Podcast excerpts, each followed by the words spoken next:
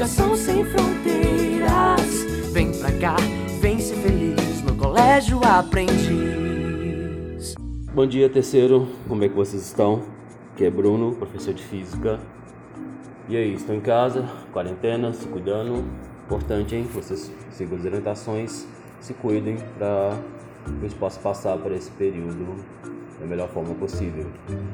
Então, galera, é, terceiro ano revisional. Então, a gente, nessa primeira unidade, a gente viu três frentes, certo? A gente viu a frente da mecânica, focado na cinemática, a frente das ondas, focado inicialmente na ótica, e a frente elétrica, certo? Que a gente começou a ver os conceitos básicos de eletricidade, da eletrostática. Então, nesse primeiro momento, eu vou dar uma revisão geral da frente de mecânica, da cinemática, certo? A gente começou estudando a cinemática, que é onde você estuda o movimento sem estudar o que causa esse movimento. Por enquanto, a gente não sabe quem está colocando o corpo em movimento, quem é responsável por esse corpo estar em movimento, o que produz essa aceleração ou desaceleração, certo? A gente só estudou o movimento em si. Então, é, para o movimento, relembrando, quando a gente vai definir que o corpo está em movimento dentro da cinemática, a primeira coisa que a gente fala é do referencial. Porque se um corpo está em movimento é, ou está parado, né, repouso, esse corpo ele está em movimento ou em repouso em relação ao referencial. Se você mudar esse referencial, você muda o estado do corpo, de repouso ou movimento. Então é importante que você saiba analisar as questões, analisar os problemas e definir ali dentro quem é o meu referencial, para que eu possa dizer que aquele corpo está parado ou movimento. A partir daí, você tem que identificar inicialmente as três grandezas que envolvem o movimento, né? Que é o tempo de movimento, certo? Se um corpo está em movimento, está em movimento ao longo de um tempo é, qual é a distância esse, percorre, esse corpo percorre durante o movimento. O corpo está em movimento, ele está variando o espaço, né? Qual é essa variação de espaço? É, traduzindo, qual é a distância que esse corpo percorre enquanto ele está em movimento?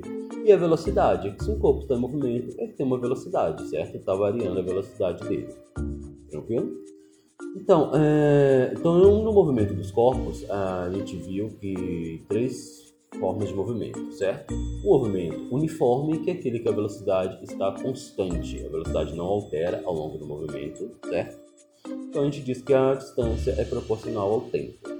Vamos traduzir isso para uma situação real. Imagine você está aí numa pista de corrida, correndo lá na 13 de julho, e você consegue manter a sua velocidade constante. Então você consegue é, percorrer 100 metros é, em 5 minutos, certo? Isso quer dizer o quê? 5 minutos eu percorri 100 metros, em 10 minutos eu percorrer 200, certo? Aumentei mais 5 minutos, aumentei mais 100 metros. 15 minutos eu percorrer 300. Quer dizer o quê? A distância ela é proporcional ao tempo, porque você manteve a sua velocidade constante, uma velocidade de 100 metros por 5 minutos, beleza? Isso é uma característica do movimento uniforme, aquele movimento que tem a velocidade constante. É aquele movimento que a gente separa ele em progressivo e retrógrado, certo? Movimento progressivo diz que você está indo no sentido positivo da sua trajetória. Retrógrado diz que você está indo no sentido contrário da sua trajetória, beleza? Então, inicialmente, defina um movimento, identifique um referencial, é, identifique as grandezas tempo, distância e velocidade. E veja se esse movimento é progressivo ou se esse movimento é retrógrado. Mas a gente viu também um movimento uniformemente variado, que é aquele movimento que a gente introduz a aceleração. Se no movimento uniforme a velocidade era constante, no movimento uniformemente variado, essa velocidade começa o quê? A variar. Ou a velocidade vai aumentar, ou essa velocidade vai diminuir certo? Quem é responsável por isso, por essa alteração na velocidade?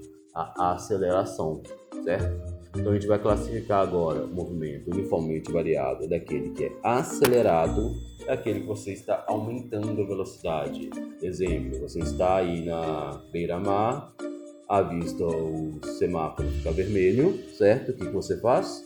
Pisa no freio, né? Aciona o freio. Com isso, sua velocidade vai diminuir. Isso é um movimento que retardado, você está diminuindo a sua velocidade, certo?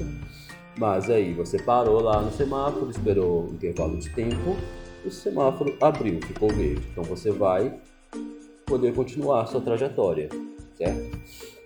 Aí você faz o que? Aciona o acelerador, né? Você pisa no acelerador e com isso você começa a aumentar sua velocidade. Isso é um movimento acelerado, aquele que você varia a velocidade positivamente, aumenta a velocidade, movimento acelerado. Aquele que você vai diminuir a sua velocidade é o movimento retardado, certo? Então, o movimento uniformemente variado é aquele que existe uma aceleração, essa aceleração ou aumenta ou diminui a sua velocidade, certo? Você vai classificar ele como movimento acelerado ou movimento retardado. As suas grandezas importantes no movimento uniformemente variado. Você ainda tem o tempo, o tempo do movimento é importante. Você tem o seu deslocamento, qualquer distância que você percorreu. Agora, esse deslocamento não é mais proporcional ao tempo, mas é importante você saber qual é a distância que o corpo percorre em determinado tempo. Você tem a velocidade, a velocidade agora não é mais constante, então você tem que identificar quem é a velocidade inicial no movimento, com qual velocidade iniciei, a partir do momento que é, surge a aceleração. Certo? E tem a aceleração que vai alterar a sua velocidade, ou vai aumentar ou vai diminuir essa velocidade. Então, o movimento uniformemente variado é esse que tem aceleração e que com isso você tem uma variação dessa velocidade, certo? Finalizamos esses movimentos, esses movimentos de cinemática, com o movimento de queda livre, certo? Que é um movimento na vertical. Ele nada mais é que um movimento uniformemente variado, certo? Acelerado, porque você solta um corpo de qualquer altura. Esse corpo a gente já sabe por observação, né? Desde sempre a gente sabe disso que esse corpo vai cair. E por que, que esse corpo cai? Porque ele é atraído pela gravidade. Então você tem uma aceleração da gravidade que atrai os corpos para baixo, né? Então, o corpo ele inicialmente está parado, quando você segura um corpo em determinada altura, ele está parado, ele está em repouso. A partir do momento que você solta, você verifica que ele entra em movimento, logo ele tem uma variação da velocidade. A velocidade começa a aumentar. Então, você tem um movimento acelerado. Então, você analisar um movimento de queda livre é você analisar um movimento uniformemente variado acelerado, só que agora na vertical. Enquanto o movimento uniforme e uniformemente variado, a gente estuda eles na horizontal, o movimento de queda livre é um movimento vertical. Então, isso é uma revisão geral zona que eu dei sobre esses movimentos. Refaçam os exercícios, analisem as questões. É importante que você saiba analisar as questões, saiba identificar as grandezas informadas envolvidas naquele tipo de movimento Façam análise de gráfico, que é muito importante vocês saberem ler os gráficos, os movimentos.